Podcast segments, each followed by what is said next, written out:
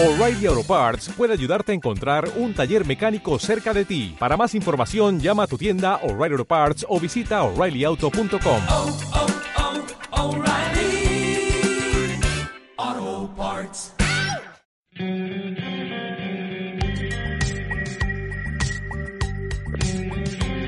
La historia, esa maestra severa y elocuente, nos demuestra que las ideas emancipadoras no se ahogan con sangre, y que el árbol sagrado de la libertad, cuando más lo poda la tiranía, más lozano se levanta. La historia nos enseña también que los cadalzos que la reacción levanta, la libertad los convierte en símbolos redentores, inscribiendo en el catálogo de los mártires a las víctimas de los tiranos.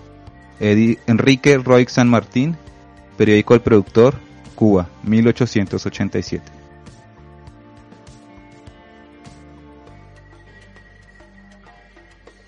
Bienvenidos, bienvenidas a esta edición número 4 de Trinchera Anarquista, un podcast realizado en la ciudad de Bogotá, Colombia, eh, producido eh, por el Grupo Libertario Vía Libre también aquí de la ciudad.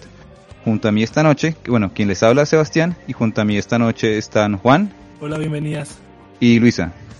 Hola, bienvenida a todos. Obviamente hacemos una ligera anotación, pues hace un buen tiempo, aproximadamente más de un mes, no pues obvio mucho más. Creo que no, no, no teníamos un episodio del podcast y pues obviamente todos estamos en esta coyuntura de lo de la pandemia y eso pues la verdad sí influyó un poco, pero igual el grupo Libertario Vía Libre pues ha seguido eh, trabajando, estando en, en conexión con otras organizaciones a lo largo de Latinoamérica. Y eh, por eso mismo en esta ocasión pues queríamos traer un, un podcast que también abarcara un poco de la coyuntura actual sobre el mundo del trabajo y la clase trabajadora obvia- obviamente, eh, pero también sobre la historia, la historia digamos de los movimientos libertarios que influyeron para esta para la consolidación de los movimientos obreros a principios de, del siglo XX y finales del XIX. Por eso esta, este episodio del podcast pues lo titulamos Historias del Primero de Mayo abarcaremos primero algo de la coyuntura actual, luego empezaremos a, a analizar estos orígenes históricos del 1 de mayo con todo lo que fue la revuelta de Haymarket en Chicago en los Estados Unidos. Seguiremos con una, un recorrido muy rápido por algunos países de Latinoamérica y para averiguar cómo y en qué contexto surgieron las conmemoraciones o las reivindicaciones más bien del 1 de mayo en varios países de Latinoamérica y finalmente eh, no, bueno, antes del final más bien, haremos también un, un recuento especial con el capítulo sobre Colombia, que lo hará Juan. Entonces, bueno, le daría el paso para hablar de la coyuntura a Luisa. Gracias, Sebastián. Bueno, eh, pues a lo largo de esta pandemia, pues hemos visto cómo muchos países eh, han cerrado no solo sus fronteras, sino también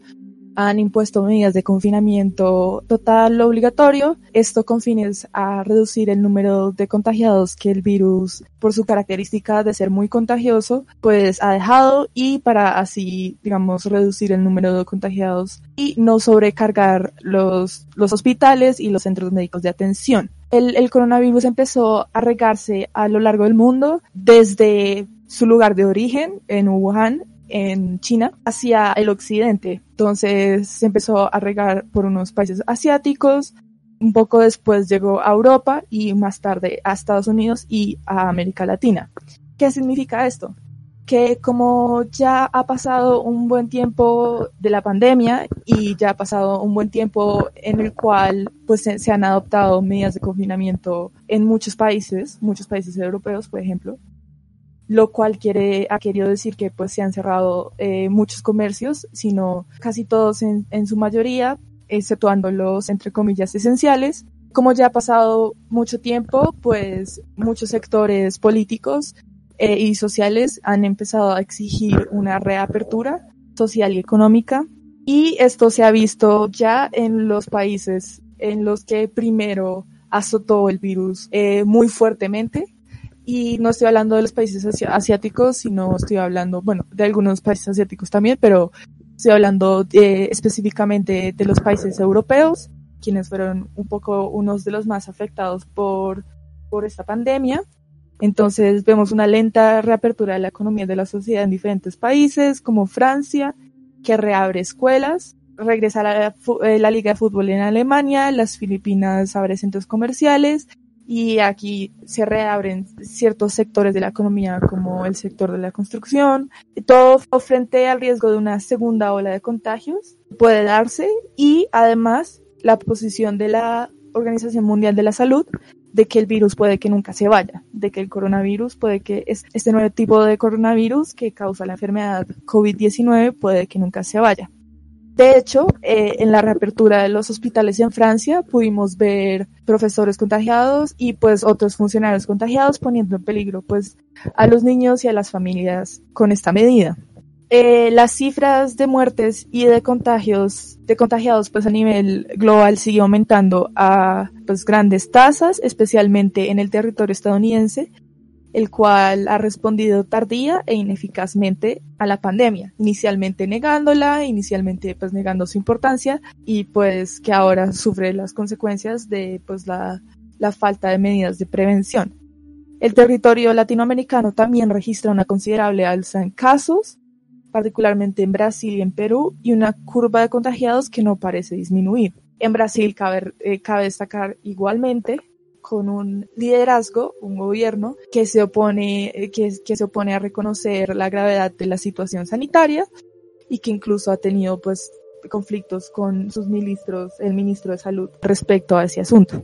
Para la fecha de hoy, eh, 16 de mayo, hay 4.711.951 casos registrados, acumulados, y 312.221 muertes, eh, la mayoría de esas muertes que corresponden a muertes de estadounidenses, Estados Unidos, España y Rusia teniendo el mayor número de infectados.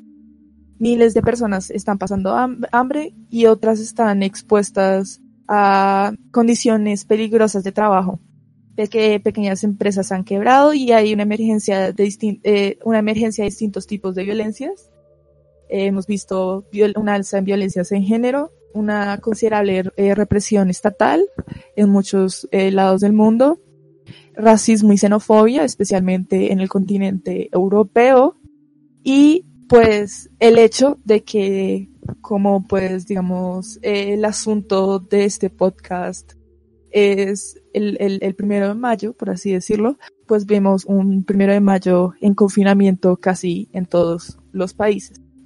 Entonces, eh, estas son más o menos como en general, digamos, las condiciones que enfrentamos en esta situación que es pues histórica,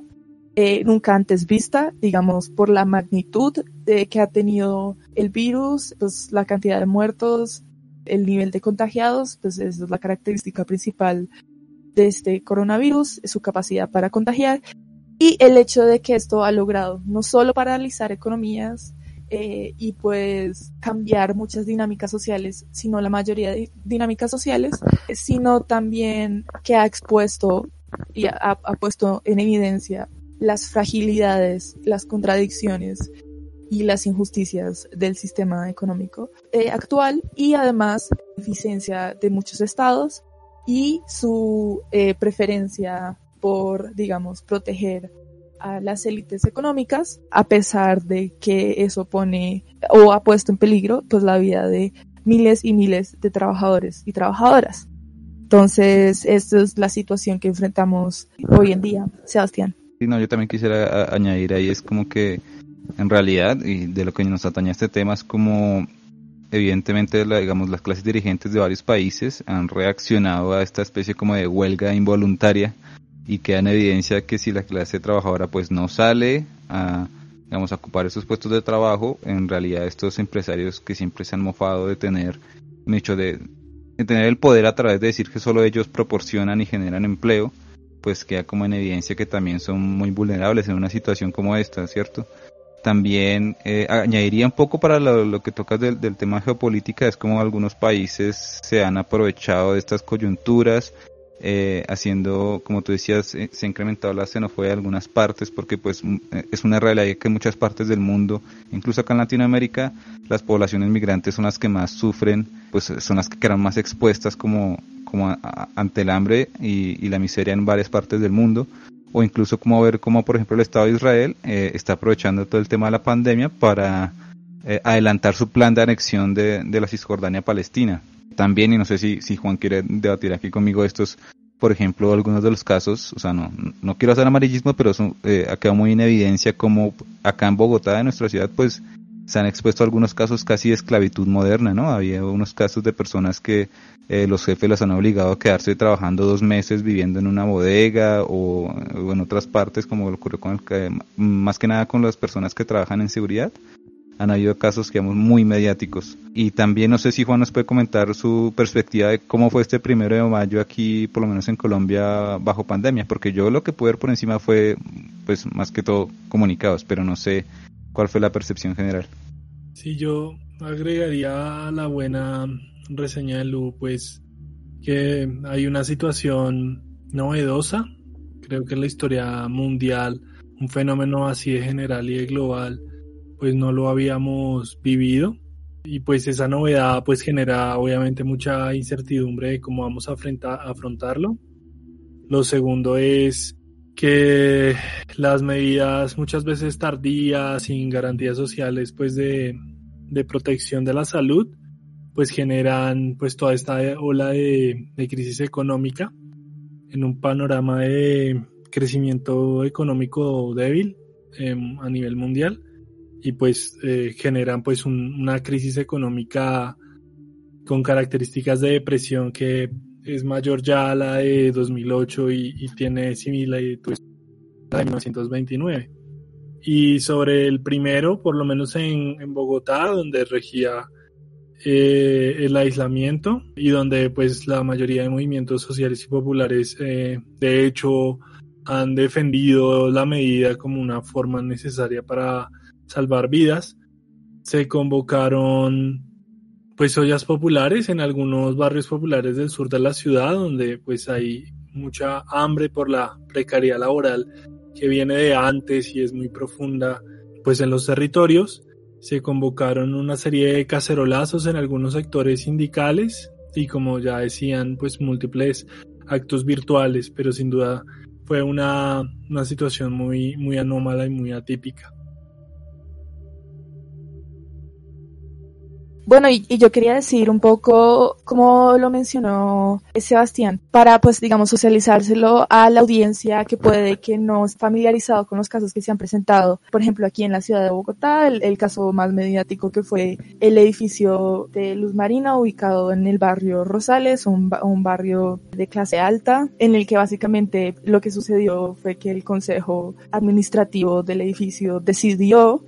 frente a la ausencia de dos porteros, utilizar, emplear a la única vigilante que quedaba en el edificio como una básicamente esclava. La obligaron a dormir en el edificio en unas condiciones muy miserables, le prohibieron salir, incluso le prohibieron salir frente a la muerte de un familiar. Y le daban 15 mil pesos para las tres comidas del día, cosa que a duras penas alcanza para una comida y eso, de pronto para dos, pusieron a trabajar de 6 a 9 todos los días, sin parar, sin descanso, sin remuneración, sin nada. Encima del hecho, este, los habitantes del edificio, muchos conscientes de la situación, eh, no la reportaron. En cambio, eh, le ofrecieron comida a la señora y quienes tomaron la, medida en el consejo decidieron prohibirle a los residentes este, darle comida a esta señora, la, lo cual pues tuvo efectos perjudiciales en su salud y terminó teniendo un coma diabético en un momento eh, un residente decidió llamar a una ambulancia y la llevaron a un centro médico y ahí determinaron pues la gravedad de su situación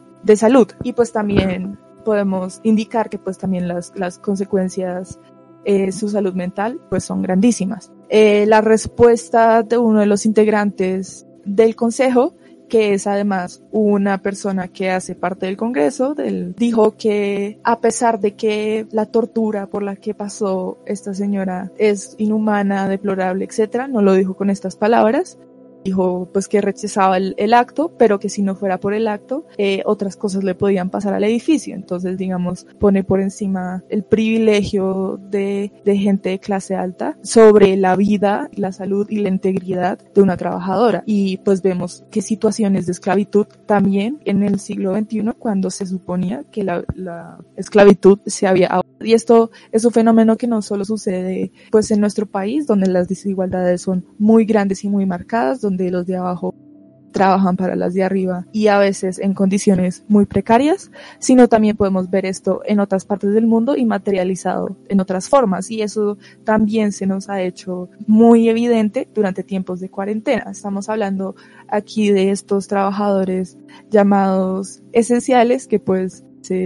trabajan como esclavos con salarios muy bajos, con jornadas muy largas y trabajan para los de arriba. Bien, Luisa, y de hecho, bueno, la invitación es a, a todas las compañeros y compañeras que, que, nos están escuchando, pues hacer este seguimiento a estas noticias, a estas denuncias. Creo que, que esta situación pues nos pone como en esta alerta. Continuando, quisiera hacer solo un poco de, eh, de, anuncios parroquiales, como se dice acá, invitándoles siempre a visitar nuestro sitio web grupovialibre.org, donde verán las últimas eh, dos publicaciones son como dos comunicados, uno nuestro comunicado propio de la organización para lo que fue este primero de mayo de 2020, titulado Afrontemos la pandemia y la crisis, fortalezcamos la solidaridad obrera y popular. También en el sitio web de anarquismo.net hay un comunicado muy interesante firmado por varias organizaciones eh, libertarias, no solo de América Latina, sino también de otras partes del mundo, que se titula Para las clases populares del mundo, pandemia, crisis y todos los tiempos son de lucha también para que lo revisen allí en anarquismo.net. Y, por ejemplo, cuando les contaba al principio que el grupo Vía Alegre pues se sigue moviendo, creo que desde el primero de mayo eh, y antecitos participamos en algunos como eh, eventos en vivo, uno también organizado por nosotras mismas, que fueron eh, lo que llamamos nuestras clásicos encuentros sacratas, ¿sí? donde si bien hablamos sobre, sobre este tema de, de, de las trabajadoras ante la pandemia y la crisis del capital, y otro que fue el análisis del, del periodo 2010-2019, que eso ya fue en abril. Entonces les invitamos a que lo revisen lo que fue la, la grabación de, esta, de estas charlas, está en nuestro canal de YouTube del Grupo Libertario Vía Libre. También quisiera, porque yo sí creo que no, no puede estar tan pendiente, si Juan y Luisa me comentan de esos espacios, ustedes dos precisamente fueron quienes participaron de dos charlas, ¿cierto? Con otros compañeros y compañeras de Latinoamérica. No sé si nos puedan comentar muy, muy, por encima eh, qué fue, más o menos cuándo fue y, bueno, qué les pareció esos espacios. Participamos en dos espacios con las compañeras de la Federación Anarquista de Santiago, el analista político brasileño libertario Bruno Lima, Lima Rocha, la Federación Anarquista Uruguaya. Participamos de, de un escenario pues de análisis también de coyuntura regional y eh, también en un escenario también virtual convocado por eh, la coordinadora de las Américas que participa en Acción Socialista Libertaria de Argentina, Solidaridad de Chile y Black Rose de Estados Unidos sobre mm, temas análogos. Ambos pueden encontrarse pues en, en, las redes, especialmente pues en las páginas de, de la Federación Anarquista de Santiago y de Acción Socialista Libertaria. Vale, gracias. Y continuando, eh, dentro de nuestros propios eh, anuncios, creo que también incluso hay una unos anuncios de solidaridad con Kurdistán. No sé eh, quién me puede hablar mejor de, de, eso. Sí, junto a las organizaciones de tendencia libertaria de América Latina y otras organizaciones europeas, incluyendo una organización turca, construimos un comunicado de solidaridad con el pueblo kurdo frente a la pandemia y pues obviamente a la guerra que no, la guerra eh, actual con el Estado turco y el Estado sirio que pues no ha tenido ningún, ninguna tregua. Y también yo creo eh, que es importante mencionar nuestras eh, reflexiones sobre la pandemia, cuáles están en nuestra página web y también están en nuestra página de Facebook, que también digamos publicadas hace ya bastante tiempo, pero se sincronizan mucho con los análisis actuales y son muy pertinentes todavía actualidad. Bueno, y valga la pena eh, comentar, porque creo que a diferencia de nuestros tres primeros podcasts donde sí estábamos sentados en la, y sentadas ahí en la misma mesa hablando, eh, en esta ocasión pues eh, estamos cada quien en nuestras casas eh, y pues por si escuchan como algunos detalles ahí de conexión estamos a, través de, pues, de internet acá grabando y teniendo nuestro espacio. Pero bueno, avancemos. Yo quisiera que ya nos adentráramos en la discusión que hoy nos atañe, que es eh, hablar un poco de la historia de lo que fue lo, los movimientos obreros, la influencia del anarquismo en estos movimientos obreros y cómo se fue gestando este movimiento histórico. Pero antes ya solo quisiera dar el último como aviso parroquial y es comunicarles a quienes nos escuchan, especialmente acá en la ciudad de Bogotá, que los espacios culturales donde el grupo libertario pues eh, tiene, tiene amistades y tiene también eh, contactos ahí, como el, el Rincón Cultural Caracol y también eh, el Nido, acá en la ciudad de Bogotá, pues están han lanzado a lo largo de abril y mayo campañas de solidaridad para recoger fondos y poder mantener los espacios, cosa que ha sido muy difícil, pues porque, o sea, los espacios culturales acá en la ciudad, creo que no solamente es el Nido ni el Caracol, también la Reada, eh, a librerías y, otros espacios culturales eh, se han visto muy afectados porque muchos de ellos dependían de que la gente ingrese, visite, etcétera y pues sus ingresos han visto pues reducidos significativamente. Entonces la invitación es a que vean las campañas de solidaridad si quieren donar o algo o apoyar algo de estos dos espacios especialmente el Caracol y el Niño pues eh, nos pueden incluso escribir al grupo Vía Libre por si quieren saber cómo, cómo hacerlo etcétera. Y recuerden que nos encuentran, nos encuentran en las redes sociales de, de Facebook principalmente y por ahí nos pueden escribir. Entonces bien, le daría yo en este momento la palabra a Juan porque pues eh, si bien muchas personas creo que ya están acá escuchando el podcast, más o menos tenemos idea de cómo arrancó eh, esto, esta conmemoración del primero de mayo y que en, su momento que de qué hablamos cuando hablamos de quiénes fueron los mártires de Chicago y la influencia del movimiento anarquista eh, o, libertario en estos movimientos obreros, pero pues no está de más siempre volver como a la raíz y repasar de una forma crítica eh, los hechos que ocurrieron en ese momento. Entonces, para hablar de estos eventos de High Market en la ciudad de Chicago, pues le deseo la palabra a Juan. Pues hemos armado una estructura para dar algunas pinceladas sobre el proceso que lleva pues a la formación del, del primero de mayo como día de la clase trabajadora, de los trabajadores y las trabajadoras, pues habría que empezar con, con el contexto, una edad de imperios, de gran expansión de, de Europa y el Atlántico no, Norte, en medio de lo que se ha considerado como la segunda revolución industrial o la segunda fase de la revolución industrial, que se desarrolla con, con mucha importancia en Europa Occidental y Estados Unidos, en una situación muy particular que es la causada a partir de 1873 por una crisis económica que algunos hablan de la Gran Depresión. En realidad un periodo de crecimiento lento con disminución de, de los precios, pero que fue muy importante pues, para la economía mundial. Y entre 1873 y 1800 96, eh, pues se, experimentó este proceso, si se quiere, de, de, crisis relativa de la economía. Hay que hablar de lo que Whitman llamó la edad dorada de los Estados Unidos tras la reconstrucción que siguió la, a la guerra civil, donde el país experimentó pues importantes tasas de crecimiento económico y emigración, pero en medio de una gran injusticia y desigualdad social, y en particular del gobierno durante un periodo muy largo de gobiernos eh, republicanos tras la guerra civil, pues el gobierno demócrata de Cleveland, que es un librecambista filosófico muy, muy doctrinario y que eh, continúa, por ejemplo, la política pues contra la población indígena en el centro y el oeste del país, que mantiene un poco la política colonial de los Estados Unidos hacia Centroamérica y el Caribe. Y, eh, por ejemplo, en medio de la situación de crisis económica, pues no, no desarrolla ningún programa de apoyo, pues, por ejemplo, a la población campesina o a la población eh, desempleada. Eh, en eso hablamos, pues, del desarrollo de las grandes urbes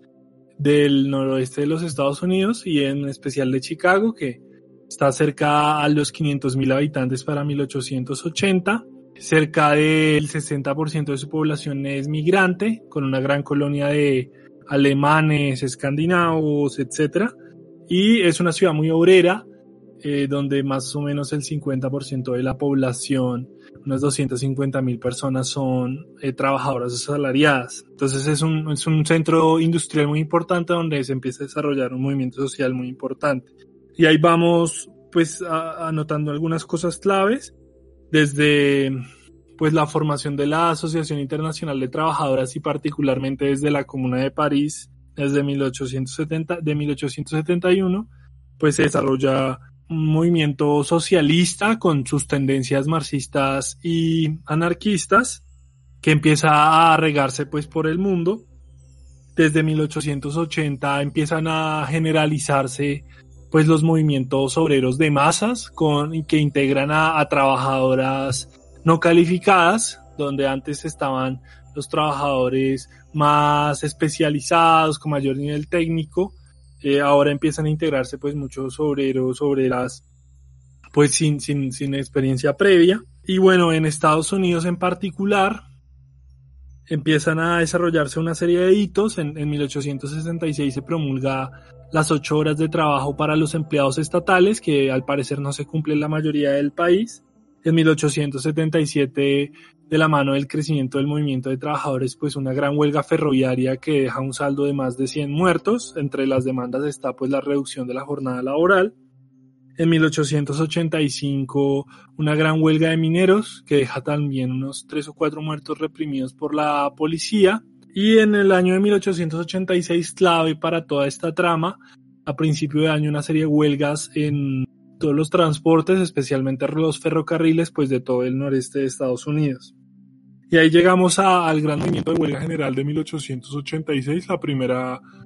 eh, huelga general de la historia pues de los Estados Unidos, que pues es el inicio de todo este proceso, ¿no? Aquí en particular hay que hablar de un actor central de este movimiento obrero, pues que es el anarquismo organizado. El, anarqui el primer periódico anarquista, aunque se titulaba como Socialista Revolucionario de los Estados Unidos, aparece por emigrados alemanes en 1880 y para 1883 muchos activistas que venían del laborismo o del socialismo revolucionario eh, se deciden a una opción programática más claramente anarquista y forman la Industrial Workers People Association, la internacional de personas o pueblos trabajadores del mundo, que intenta hacer una especie de continuidad de la internacional anterior, pero con unas características mm, políticas anarquistas mucho más claras. La IWPA tiene una extensa red de militantes, mm, incluye al menos 12 periódicos, incluido un diario, el, el diario en alemán Albert Zeitung, que además tiene una publicación sábados y domingos, promueve la formación de clubes culturales, promueve la formación de asociaciones de autodefensa en unos Estados Unidos donde era muy corriente pues el uso de las armas eh,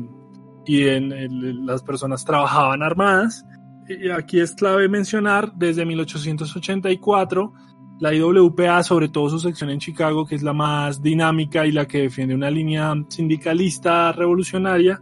forma un, organismo sindical, la Central Labor Union, la Central Sindical Central, que ya tenía antecedentes en Nueva York, y que empieza a aglutinar a parte de los sectores más activos del movimiento obrero de la ciudad de Chicago, especialmente a los carpinteros, que eran como la, el sector más dinámico de las trabajadoras de la construcción, y eh, a los tipógrafos. De la Central Labor Union salen las convocatorias más decidas pues a la huelga de 1886. Además de otras organizaciones importantes en el periodo, como la Sagrada Orden de los Caballeros eh, del Trabajo, los famosos King of Labor, que era una organización corporativista más conservadora, pero que en su base tenía muchas trabajadoras libertarias, por ejemplo el propio Albert Parsons, y eh, la, la Federación de Trade Unions, que aglutinaba pues sobre todo sindicatos artesanales, pero donde también había una importante presencia libertaria a nivel local. Desde el 84 se, las diferentes organizaciones empiezan a promover una campaña por las ocho horas de trabajo para 1886 y finalmente se escoge el primero de mayo que era la fecha convencional donde se renovaban los contratos de trabajo y los alquileres de arrendamiento para iniciar esa huelga general. Esa es una huelga masiva, muy exitosa. Eh, en Chicago se habla de entre 60 mil y 100 mil participantes, es decir, la, casi la mitad de la población trabajadora de la ciudad, casi un quinto de la población trabajadora, de la población total de la ciudad en huelga. Es una huelga que se extiende por, por todo el país y que conquistan muchos espacios pues las ocho horas de trabajo sin reducción de la jornada laboral. Y ahí eh, empiezan a, a, desarrollarse pues los hechos que, que, conocemos pues como los hechos de Chicago. El día 3 de mayo, un agitador de, de la IWPA, invitado por, por el sindicato de carpinteros, SPIS, está hablando en un mitin de trabajadores de, de la carpintería y llega la noticia de que los trabajadores de McCormick que vienen en huelga desde febrero, que habían sido despedidos, estaban pues siendo reprimidos por, por la policía en una manifestación frente a la fábrica. Los trabajadores se desplazan hacia allá. Hay una especie de choque, los, los trabajadores parece que lanzan unas piedras, la policía dispara, genera entre dos y seis muertos, son cifras poco claras. Y eh, parece que algunos trabajadores pues, pues eh, responden, pero el hecho es que pues quedan algunos trabajadores de McCormick muertos. Eh, Spies llega a la redacción en la noche de- del diario y llama la, hace la famosa convocatoria al mitin de High Market, pues donde hace la, el llamado a, la venganza, aunque finalmente esa convocatoria es editada. Su- su- salen muchos, muchos carteles en inglés y en alemán, las eh, lenguas predominantes de, de la IWPA y del movimiento obrero pues de la ciudad. Y se realiza el mitin muy tarde eh, en la Plaza High Market de Chicago a las 7 y 30 de la noche. El 4 de mayo hablan algunos oradores, el mitin no es muy masivo, unas 3.000 personas participan, ya sobre las 10 y media se está cerrando, la policía sin mayor justificación empieza a levantar a los asistentes, a exigir el fin del acto y estalla una, una bomba. Esa bomba deja un saldo pues inmediato de un policía herido, aunque hay 50, eh, perdón, un policía muerto y aunque hay 50 o más contusos, también trabajadores. Y es a partir de ese hecho parece que empieza un tiroteo, sobre todo pues de la propia policía, pero algunos trabajadores parecen responder. Eh, el hecho es que el hecho de, de la bomba genera al parecer, pues seis agentes de policías muertos y unos tres o cuatro trabajadores asistentes al mitin también eh, asesinados. Es interesante el hecho, hay diferentes teorías, normalmente el movimiento obrero lo plantea como, como una provocación,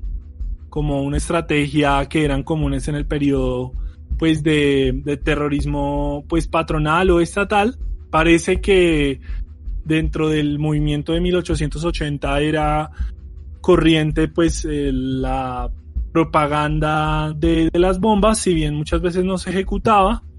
Y es posible que eh, la bomba haya sido lanzada pues por, por un activista anarquista.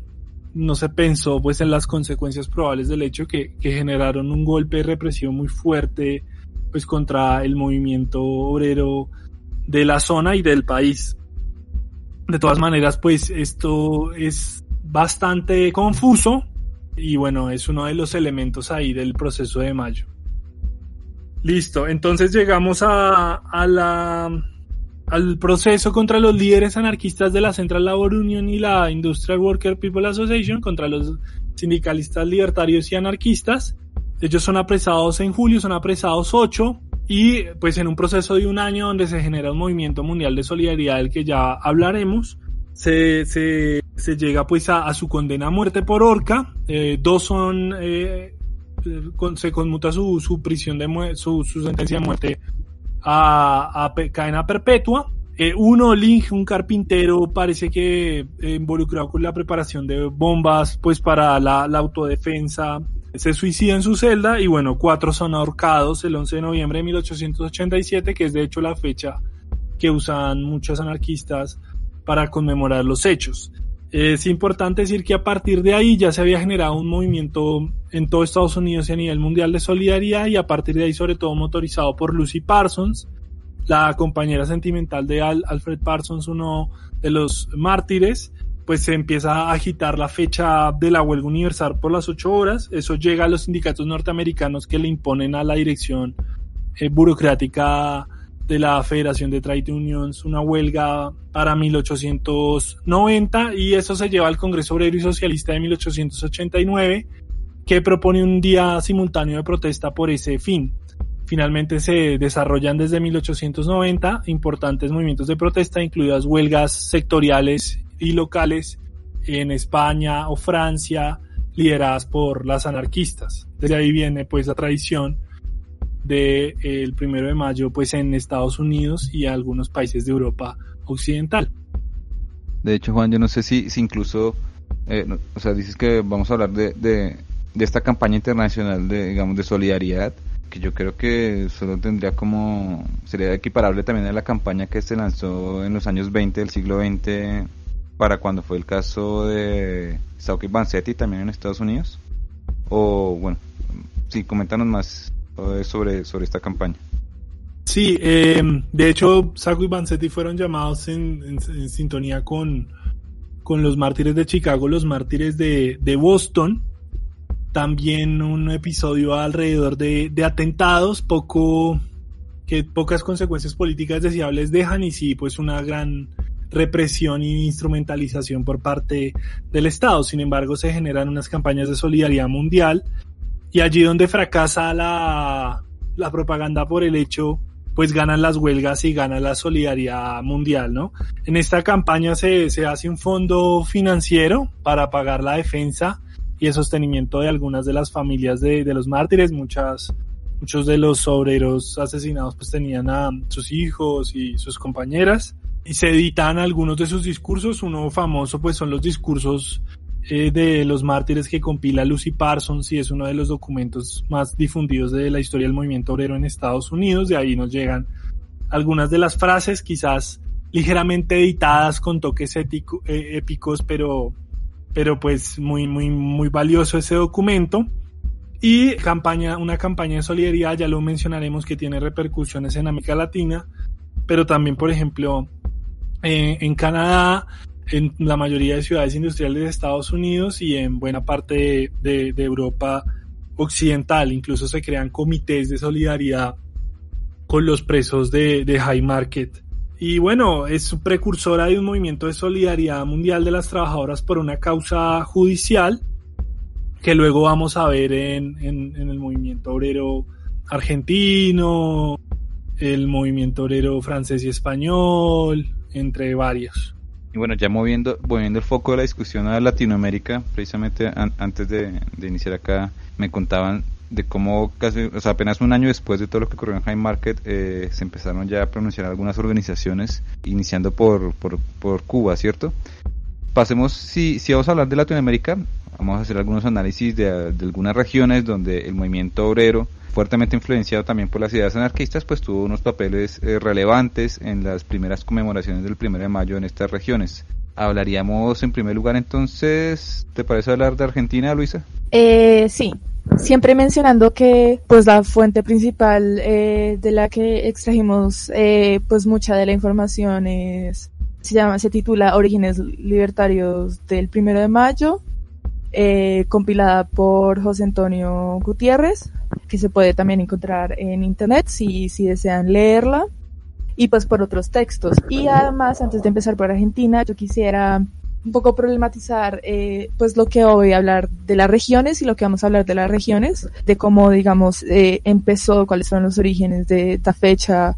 de celebración en el continente latinoamericano. Y es, esa problematización es básicamente cómo vemos la historia y cómo se ha leído la historia a lo largo de los años. Eh, eh, por parte de los historiadores. Entonces, eh, Hobart eh, Spalding, una persona que escribió un libro que se llama Organized Labor in Latin America, trabajo organizado en América Latina, dice, y esta es una cita que traduzco, los académicos eh, han dedicado poca atención al fenómeno de trabajo organizado en América Latina. La situación ha empezado a cambiar, pero hay huecos significativos en nuestro conocimiento todavía. Entonces, eso es lo que dice él. También tenemos una cita de eh, Jonathan Brown de un texto que, se titula Workers Control in Latin America, control de los, de, los trabajadores en América Latina, que dice que solo hasta hace poco eh, la historia de, América Latina ha sido escrita de arriba hacia abajo. Eso quiere decir que los libros de historia con frecuencia reflejan los puntos de vista y las vidas de las élites que son los gobernadores, los políticos, los intelectuales, los editores de periódicos y los profesionales. También David McCreary en un libro muy famoso que se tit- titula eh, The Sweat of Their Brow, A History of Work in Latin America, una historia de trabajo en América Latina. Dice que la decisión del autor de escribir el libro sobre el trabajo y no sobre, digamos, el movimiento obrero, hace que el, el énfasis y la capacidad de acogida del libro eh, se incremente considerablemente porque él nota eso eh, la historia del, del, movimiento obrero a veces examina típicamente la estructura de las eh, de los sindicatos, los conflictos ideológicos entre los líderes, y los problemas para organizar e influenciar las políticas, eh, la política en general y las políticas sociales de los gobiernos. Y mientras tanto, en contraste, eh, la historia del trabajo, por otro lado, pues tiene una perspectiva mucho más grande e incluso incluye, esto sí es fuera de la cita, a los actores eh, individuales que participan pues de esta historia. También Frank Fernández dice, en contraste, muy contadas han sido las referencias históricas que se han hecho en Cuba sobre el impacto de estos sucesos, más por motivos políticos que por la desidia de los cronistas. De estos sucesos se, se refiere a los acuerdos que se llegaron en el Congreso eh, Socialista en París en 1889. Y no solo es importante como resaltar un poco este hueco en la historia sobre el mundo del trabajo, sino también sobre la influencia que ejerce el movimiento libertario sobre estos movimientos y sobre las huelgas históricas, sobre el movimiento obrero en general y pues eventualmente sobre la, el, el, origen del primero de mayo como, como fecha importante para los obreros. Entonces, eh, debemos, abro comillas, debemos celebrar que, que sobre el anarquismo y su influencia en el primero de mayo, en ese periodo, así como su intervención hegemónica en sus comienzos en el desarrollo de nuestros primeros sindicatos y federaciones eh, obreras, difícilmente se encuentre material histórico que no haya atravesado por la formación de una visión sectaria y revestida de una intencionalidad que a veces lo ha, lo ha desvirtuado o minimizado. Eh, no de todos, pero sí en gran medida por parte de quienes han ocupado oficialmente de la historia social en nuestro país. Este es una cita del periódico Rojo y Negro de Uruguay. Y pues por último, mencionar esta cita muy, muy interesante, otra historia muy diferente a la de los libros de textos capitalistas, una historia articulada por un instinto revolucionario cuyas formas se expresan empecinada y naturalmente en lo que llamamos cultura popular. Esta es una cita de Brenda Aguilar de México. Entonces con estas citas como que empiezo a hablar sobre los orígenes libertarios del primero de mayo en primer, en, en primer lugar de Argentina. Primero toca tener en cuenta pues un poco el contexto en el que esto está situado. Hay un factor, un factor importantísimo y es la inmigración europea hacia Argentina. Argentina eh, y su capital, Buenos Aires, pues es, es una sede importante de inmigrantes a finales del siglo XIX y comienzos del siglo XX. Buenos Aires se, se vuelve sede local de la Internacional en el año 1873, por ejemplo, en los 80 eh, hubo un florecimiento de grupos anarquistas influenciados por Eric Maletesta, que de hecho fue a Buenos Aires y pues ayudó a que naciera, por ejemplo, el sindicato panadero. Y en los 70, 70 también vemos eh, otras figuras como los individualistas y los librepensantes. Otro factor que es importante mencionar como a nivel de la política general es la creación del partido Unión Cívica Nacional en 1891 que tiene como primer presidente Bernardo Dirigoyen y pues que básicamente la secuencialidad de los gobiernos fue pues primero teníamos la presidencia de Juárez Elman que por un evento llamado que, que se titula Revolución al Parque fue sacado del poder y fue fue la, la persona que siguió fue eh, Carlos Pellefrini que representaba una figura muy autoritaria, porque muchas de las medidas autoritarias todavía eh, eran, eran ley en el país, entonces él decretó un estado de sitio eh, que llevó, por ejemplo, a la captura de Leandro Alem, que era una figura muy importante de la Unión Cívica Nacional del sector socialista, después seguido por eh, Luis Sáenz, Peña. Entonces, ellos llevaron a cabo una insurrección en 1893 que Alem eh, pues, escribe que los radicales conservadores irían con Bernardo Dirigoyen, otros radicales socialistas anarquistas se, se harían socialistas anarquistas, entonces está- estamos hablando de que eh, la creación de ese partido pues ayudó un poco a, a la radicalización de muchos eh, políticos y obreros. Eh, y Hipólito Irigoyen, que luego fue presidente eh, más tarde para los, eh, para los años 10 y que como pues vemos después eh, reprime al, al movimiento obrero, se iría con Roque Peña, que eh, Sáenz Peña, que es del Partido Autonomista Nacional. Entonces, digamos, ese también es un contexto importante porque ahí estaban figuras importantes que aunque eran,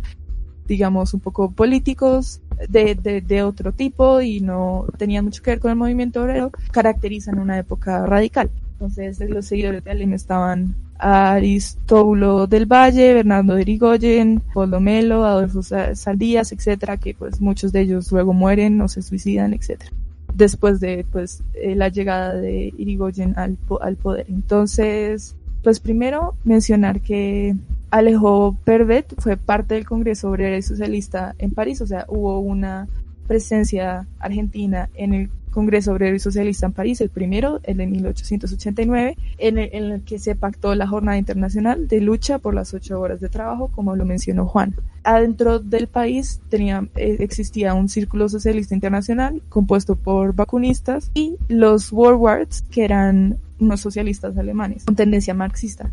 Y entre ellos, en 1990 se organizan para la organización del 1 de mayo. Entonces, el 30 de mayo hay discusiones abiertas en el lugar de, de reunión de los vacunistas y los delegados de agrupaciones sindicales presentes, anarquistas, organizacionistas y socialistas, pues unos se encontraban divididos frente a las- la valoración táctica o estratégica de la celebración pero con, coincidían con la necesidad de provocar un hecho político contundente y sacudir la sociedad eh, en la época, entonces se acogieron a lo dicho por el Congreso de París. Y también pues habían otros debates, por ejemplo, había otros debates, por ejemplo el, el debate de los libres pensantes frente a los so- socialdemócratas con respecto a si era necesario hacer un pliego al Congreso con las demandas para las mejorías eh, laborales. Entonces se concluyó acordando en general con la convocatoria de mitines en Buenos Aires y en otros lugares en donde, donde fuera posible. También vimos, eh, también se vio en Rosario movilización del movimiento obrero y eso fue firmado por 300 concurrentes. Y pues también se designó una comisión organ- organizadora de tres delegados de cada organización adherida eh, al- y esto se llamó Comité Internacional Obrero. Entonces la declaración oficial. Entonces, las demandas generales, limitación de la jornada de trabajo a un máximo de 8 horas para los adultos, prohibición del trabajo de los niños menores de 14 años y reducción de la jornada a 6 horas para los jóvenes de ambos sexos. Y pues que ellos, digamos, eh, se adherían a lo dicho en París, en campo ampliado y armónica unión de todos los países, esto es fraternidad internacional y propaganda en, en de la emancipación social. También habían, había, existían otras demandas que están, que pues se pusieron en un pliego de peticiones hacia el Congreso. El Congreso apenas lo recibió, lo rechazó. Y pues a pesar de, digamos, eh, las críticas por parte de la prensa, en este caso la, los periódicos La Prensa y La Nación, que lo desmeritaban frente a los primeros de, a los primeros de mayo en Estados Unidos y en Europa, pues eh, esto se llevó a cabo y más de 7.000 trabajadores participaron en el mitin. En, el Prado Español, cerca, un barrio, cerca al barrio de La Recolecta, en Buenos Aires. En Rosario, mayoritariamente anarquistas, anarcocomunistas, desfilaron con banderas rojo y negra en la Plaza López de Rosario. Y el evento contó con la participación de importantes organizaciones anarquistas y con la presencia, con presencia femenina por parte de Virginia Bolten, una feminista libertaria. Eh, luego se creó una federación de, trabajadores de la Argentina eh, con sede en Buenos Aires, Rosario, Santa Fe, Mendoza y Chascomús y pues una central que por ser mayoritariamente socialista no duró mucho uh, y no duró mucho y se recreó en no, 1901. Entonces pues estamos hablando de eh, pues una jornada muy grande que fue el 30, 31 de de mayo, 30 de mayo, eh, y que pues eh, se, iba, a- se iba a repetir luego los próximos años. Listo, y eh, eso fue entonces, Luisa, eso fue eh, lo que nos acabas de comentar, la influencia del anarquismo en los movimientos obreros en Argentina. Eh, solo quería anotar ahí un, un pequeño dato curioso antes de que pasemos a hablar un poquito de lo que fue Chile y Perú.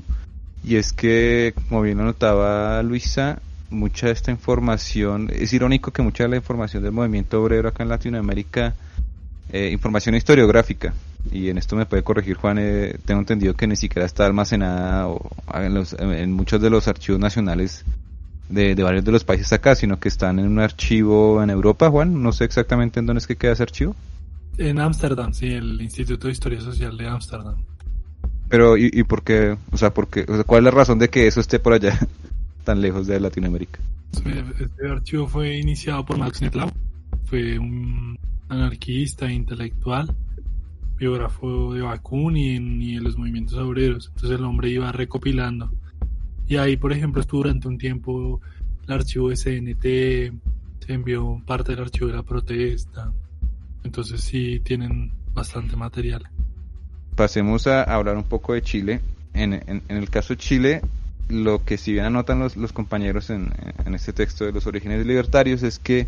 para que se llegase a una conmemoración de Chile tuvieron que pasar muchas cosas, no solamente organizaciones eh, libertarias o organizaciones políticas anarquistas influenciando a través de las publicaciones eh, pri- eh, de los periódicos, como es muy usual a, a principios del siglo XX, sino que también estuvo marcado en realidad por la represión estatal, la persecución y en realidad por la influencia del movimiento argentino. Es decir, aunque ocurrió varios años después, de, de- de- que ya digamos llevaban varios años conmemorándose el 1 de mayo en Argentina, varias organizaciones de Buenos Aires entran en contacto con organizaciones de Santiago de Chile y es a través de esta influencia que las ideas libertarias pues también empiezan a calar dentro de- del movimiento obrero. Eh, de hecho, en, esta investigación eh,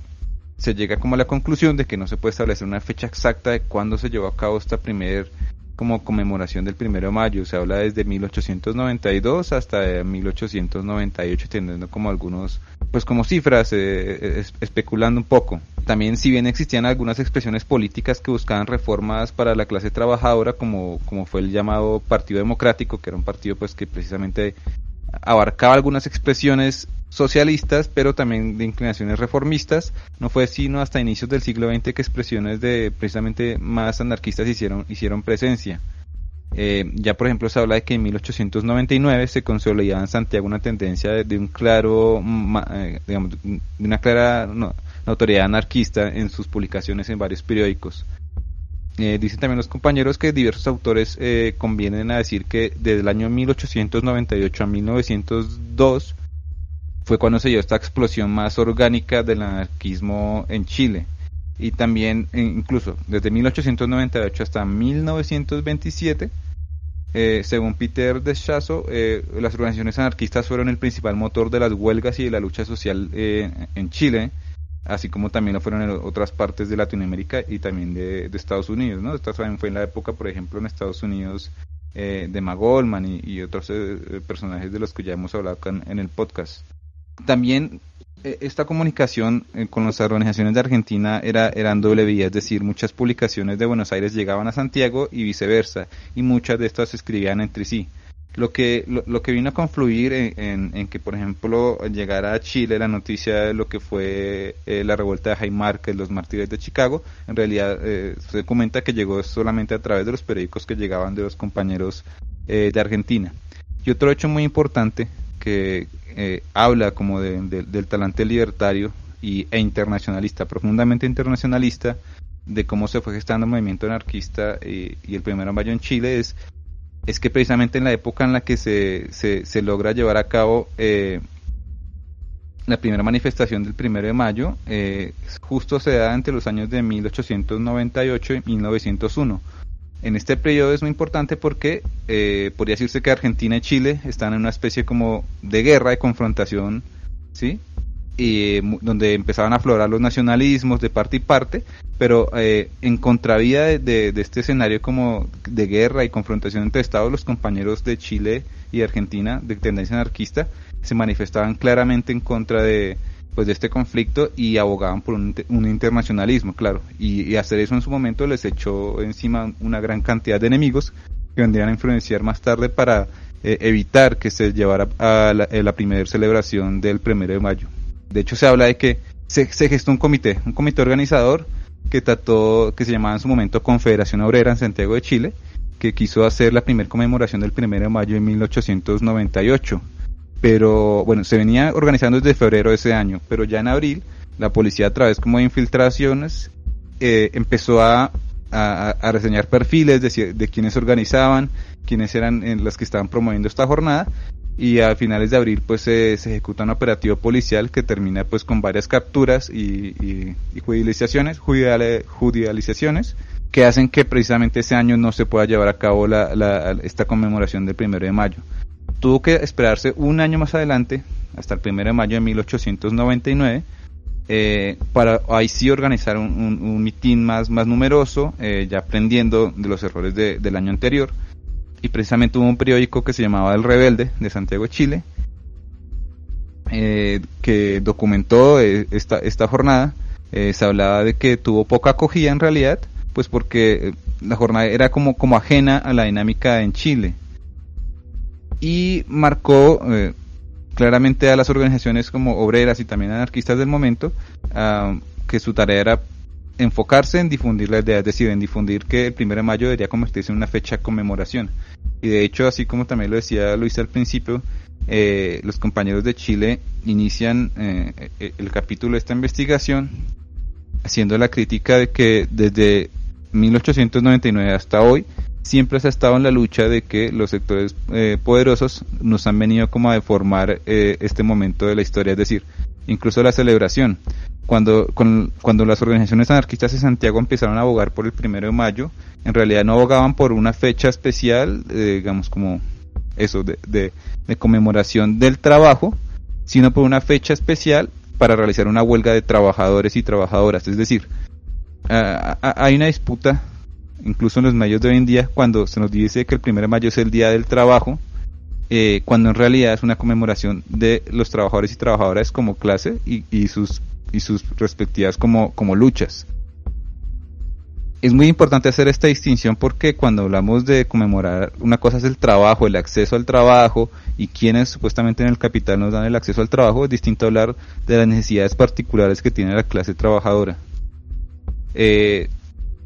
de hecho, y volviendo otra vez al caso de Chile, eh, decíamos que esta primera jornada de 1899 tuvo muy poquita acogida, pero ya aprendiendo de los errores, otra vez en 1900 se repetiría el acto. Y decía uno de los periódicos, eh, El Ácrata, decía, nosotros, al celebrar por segunda vez en Chile la fiesta del trabajo, hacemos a nuestros hijos y a nuestras esposas la solemne promesa de luchar hasta el final por nuestra común emancipación. Bueno, esta cita de este periódico pues nos dice muchas cosas. Primero,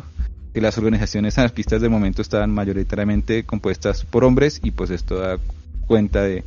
digamos de, de, de esta cita de nuestros hijos y nuestras esposas etcétera pero también de que ya se está con la actitud de empezar a, a conformar una, una tendencia y es decir a, a, a que esta fecha empieza a, calar en, en, el imaginario popular año tras año.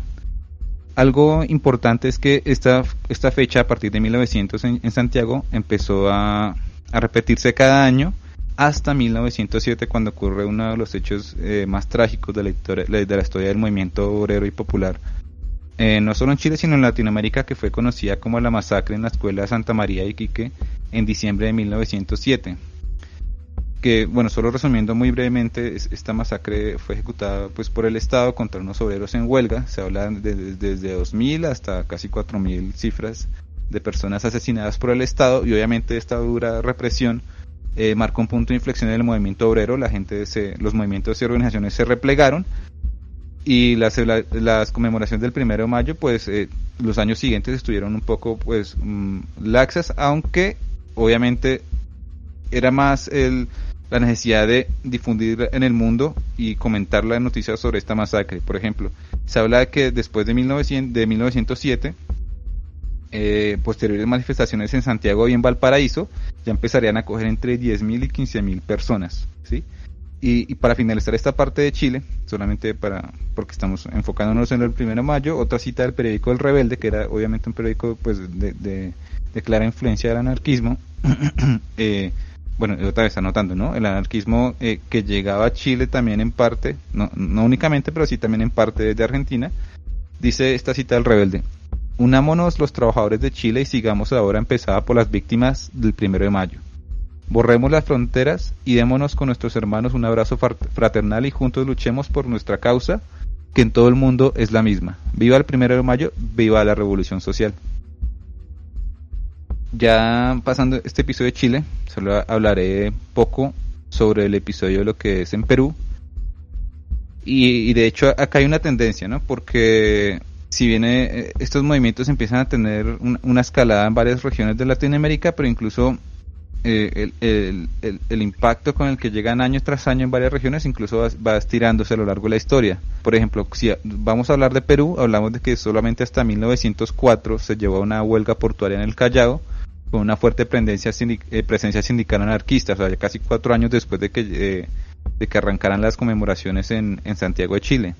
personajes obviamente muy relevantes de la historia, que para quienes escuchan pues pueden investigarlos luego eh, en la historia del Perú y la historia del anarquismo en el Perú, como fue Delfín Levano y también como fue Manuel González Prada,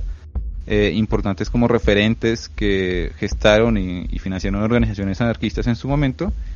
Y se puede hablar de que 1905 es como el año de inicio de la actividad anarquista en el Perú. Y en 1906 quisiera acá hacer un, una, pequeña cita a Manuel González Prada, pues porque eh, si bien se pierde exactamente eh, en, en, estas fechas entre 1904 y 1906, cuando empieza a tomarse la, sí, la, bueno, la costumbre, por decirlo así, de empezar a conmemorar el primero de mayo, es cuando eh, se, incluso se habla en el Perú de, de una celebración por este día, como bien lo decía Manuel González Prada. Él dijo, eh, en un periódico dijo, la celebración de este día, el primero de mayo, va tomando las proporciones de una fiesta mundial. Ya no son exclusivamente los obreros de las grandes poblaciones norteamericanas y europeas los que se regocijan hoy con la esperanza de una próxima redención y renuevan sus maldiciones a la insaciable rapacidad del capitalismo. Desde Nueva York hasta Roma y desde Buenos Aires hasta París, flamearán hoy las banderas rojas y tronarán los gritos de la rebeldía. Probablemente relucirán los sables y detonarán los rifles, porque si en algunos pueblos las modestas manifestaciones de los obreros provocan la sonrisa de los necios o el chiste de los imbéciles, en, otros países el interminable desfile de los desheredados hace temblar y palidecer a las clases dominadoras. Y nada más temible que una sociedad cogida y empujada por el miedo. Ahí está Rusia, donde el miedo tiene quizás más parte en el crimen que la maldad misma. Bueno, ese fue mi aporte sobre Chile y Perú y y nada, solo quería finalizar y es que de hecho mm, lo más problemático hoy en día es como esta, como tú decías, tú lo decías en muchas partes de Latinoamérica, eh, en especial en Latinoamérica, porque el otro día hablaba con personas del trabajo en Estados Unidos que me decían que el primero de mayo no, no se reivindica ya como el día del trabajo, sino que eh, tanto allá y en otras partes es un día de descanso. Es decir, eh, lo que lo que bien tú decías inició como un día para conmemorar una para ser llamado a una huelga general de toda la clase trabajadora se convirtió en un día de descanso. Y resulta irónico porque muchas veces durante algunos eh, momentos de aquí lo que fue el paro nacional de, del año pasado en Colombia pues se hablaba de llamar a, a, una fecha para hacer una huelga nacional y pues yo pensaba pues eso ya existe y es el primero de mayo pero bien, no, no, no estiremos más este, este, tema de Latinoamérica porque ya nos eh, acercamos al, al, final del podcast y quisiéramos llegar con, con la última parte y es el trabajo un poco historiográfico de Juan sobre esta historia, cómo empezó el primero de mayo aquí en nuestra región, en Colombia, desde donde producimos este podcast. Entonces, nada, Juan, te doy la palabra y, y después si quieren hacemos una pequeña ronda aquí cada quien. Eh. Bueno, sobre lo que ya mencionaban las compañeras, pues el primero de mayo en Colombia tiene un origen más tardío. Se asocia pues con las organizaciones artesanales y obreras de la década de los 10 y según lo que ha encontrado Vega Cantor, pues la primera celebración se da en 1914 en la ciudad de Bogotá y la organiza la Unión Obrera de Colombia, una organización principalmente artesanal fundada en 1913, un año antes, como una especie de expresión de republicanismo popular y que reunía diferentes gremios artesanales de la capital, zapateros, etcétera. Y bueno, la, la idea que ellos tuvieron fue organizar una fiesta similar a una fiesta religiosa. Decían si los santos tienen su día, pues este es el día del trabajo,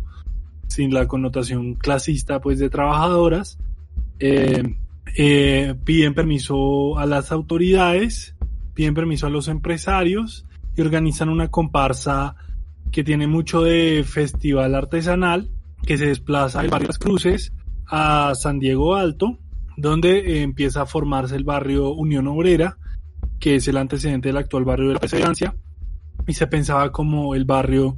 de los trabajadores de la fábrica Bavaria y pues de la industria del sector pues de la zona industrial del, del por ese entonces nororiente de Bogotá, que pues hoy, ya es el centro oriente de, de la capital. En la celebración, aparte de las comparsas de los diferentes gremios, pues no se notaba, pues, por ejemplo, los trabajadores usaban sus, sus ruanas para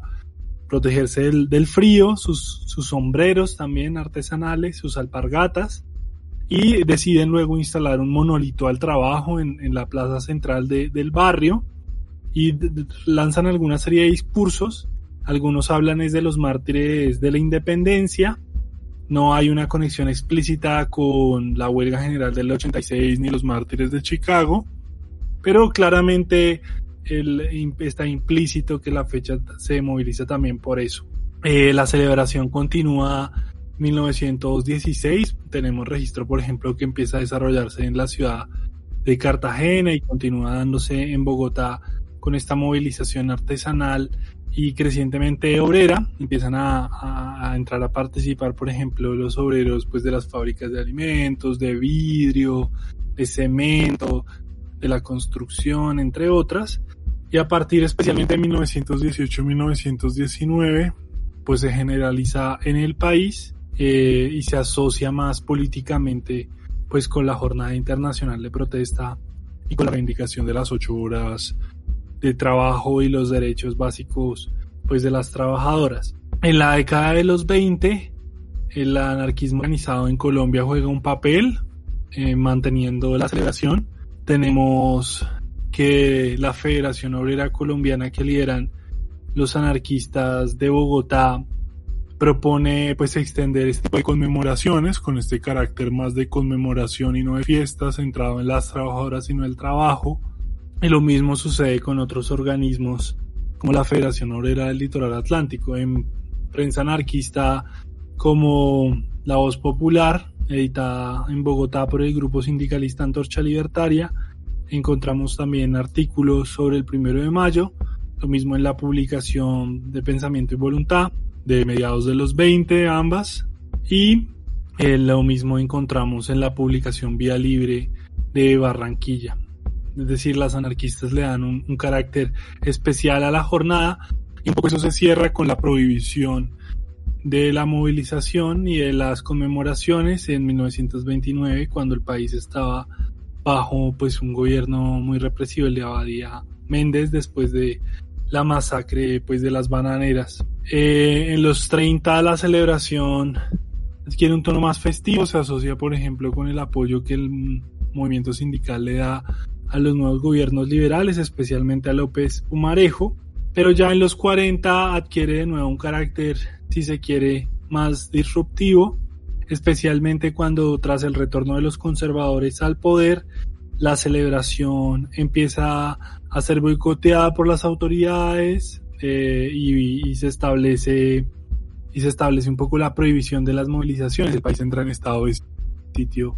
eh, desde el 49 y se realizan algunos actos que muchas veces son reprimidos por las autoridades. Eso dura durante pues todas las dictaduras conservadoras de Mariano Espina, de Laureano Gómez y de Rojas Pinilla. Y pues sobre los finales de los 50 y los 60 la conmemoración pues adquiere de nuevo como su carácter de, de escenario en donde se expresan las luchas sociales, la lucha de clases. Eh, y por ejemplo ahí se movilizan, se concentran muchas huelgas que se, se desarrollan en el periodo, ¿no? O sea, como una jornada de solidaridad con, con las huelguistas. Para las 70 la movilización continúa, hay que anotar que ahora ya se da no solo en las principales ciudades, sino en diferentes poblaciones intermedias y pueblos del país. Y por ejemplo, durante el gobierno de Turbay Ayala y el, la vigencia del Estatuto de Seguridad y el Estado de Sitio, se prohíben las celebraciones del 1 de mayo de 1979. De todas maneras se realizan actos sindicales y protestas y varias de ellas son reprimidas. En los 90 sucede lo propio y la conmemoración además adquiere pues este carácter pues de defensa de, de la vida en medio de, del incremento de la violencia política y del terror contra las trabajadoras organizadas. Y llegamos a 2005 haciendo un avance histórico muy rápido, cuando en las protestas que convoca el Comando Nacional Unitario Centrales Sindicales y Pensionales contra eh, los planes de libre comercio del gobierno de Álvaro Uribe Vélez, se está participando un bloque libertario bien importante por el centro de Bogotá, convocado por la Coordinadora Libertaria Banderas Negras. Y en esta protesta, eh, que tiene bastantes elementos de tensión con el Escuadrón Móvil Antidisturbios SMAT de la Policía Nacional, pues es golpeado eh, y herido fatalmente pues el joven de 15 años Nicolás Neira, eh, que morirá pues el 6 de mayo y que del que hablaremos pronto en este mismo programa. Entonces, la celebración tiene una génesis larga en el país, se relaciona con el desarrollo pues de la clase trabajadora y con las tradiciones, digamos, lo populares más amplias, se relaciona con momentos claves contra el estado de sitio, en contra de la represión, por el derecho a la vida, y además se relaciona pues con el caso de Nicolás Neira, de la represión a la protesta social y pues de, de la impunidad en la que aún pues permanece ese crimen. Eso ya da, da pie como para hacer la invitación final a, a la audiencia para nuestro siguiente podcast. Esperamos sea la semana que viene. Que vamos a versar sobre la brutalidad policial y, y la represión aquí en, en Colombia. Eh, y nada, quisiéramos ya finalizar, pues que se nos ha hecho un poco larga esta, esta, esta, esta discusión. Eh, no sé, invitarles si tienen palabras finales a cada quien. Muy, muy, muy interesante este, este espacio, Sebastián. Eh, considero que, digamos, eh,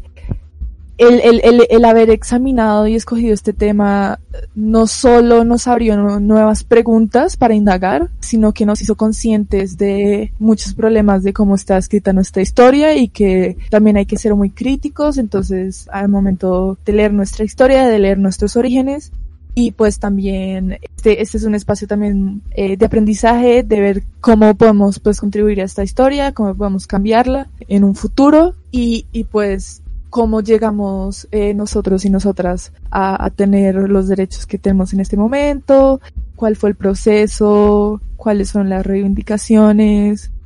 por qué tuvieron que pasar las personas para que pudiéramos llegar al estado en el que estamos. Y pues hay que reconocer que, que no debemos, o sea, que la muerte no, no debe ser algo eh, eh, por lo que tengamos que pasar para que nuestras denuncias y para que nuestras exigencias por la vida y por la dignidad se cumplan. Y la otra cosa que me parece muy importante aquí es que algo que se destaca del texto, de las reflexiones que hemos hecho y de otros textos ahí afuera es la importancia del internacional, internacionalismo de la solidaridad internacional en palabras más sencillas, porque como lo mencionó Joan, digamos, un poco las noticias se pasaban de un país a otro eh, y en general la fecha se, se, se, se, se hizo la propuesta de la fecha pues por una organización de corte internacional, por una pues agremiación así de, de, de corte internacional socialista donde participaban pues delegados y delegadas de distintos países, reconociendo que la lucha es una lucha universal, ¿no? Así sea, si haya un carácter de raza que atraviese estas relaciones de clase, como lo vemos en el caso de Brasil o de Cuba, o así eh, sea en países un poco menos industrializados, un poco más del sector eh, agrícola, como lo vemos en México o tal vez en Colombia, o más artesanal, como en el caso de Colombia, así sea una cuestión adaptada un poco a la realidad latinoamericana y, a, y por, por ende también está el hecho de que la cultura también eh, cambia un poco de sus orígenes. Eso también es muy importante, digamos, no, no hay que ser puristas en este, en este sentido. Eh, la lucha es universal, no por las culturas que, que envuelvan, que transformen a esta fecha, esta tradición a lo largo de los años, sino por el carácter clasista que tiene eh, y también de, de raza. Eso es una cosa muy importante por reconocer y que pues eh, nos ha marcado nuestra historia y nos es relevante hoy en día. Sí, y como decía muy bien Lu, pues además de esa historia, pues un presente, el primero de mayo, una fecha profundamente presente, y vemos hoy, por ejemplo, las luchas de las trabajadoras de la salud y además las luchas de trabajadoras industriales y de la construcción. Una fecha que nos refle hace reflexionar sobre nuestro pasado y también sobre los retos que tenemos hoy. Bien, gracias Juan. Nada, incluso mi, mi, invitación final sería, más allá de la usual, de, de, que nos sintonicen por nuestros canales donde se publica el podcast, que es Evox, eh, como Trinchera Anarquista y también en Spotify por el mismo nombre y creo que también en la plataforma de iTunes, Luisa, estoy, si, si, mal no me equivoco también. Sí. El podcast se, se, distribuye por ahí. Es incluso una invitación a que a quienes nos escuchan estén pendientes de, de una revisión crítica a los medios de comunicación porque creo que esta semana, por lo menos acá en Bogotá, se, se, han llevado a cabo varias denuncias como de las que hablaba Luis al principio y incluso hace un momento mientras hablábamos veía otra forma en la que los medios de comunicación como que romantizan la,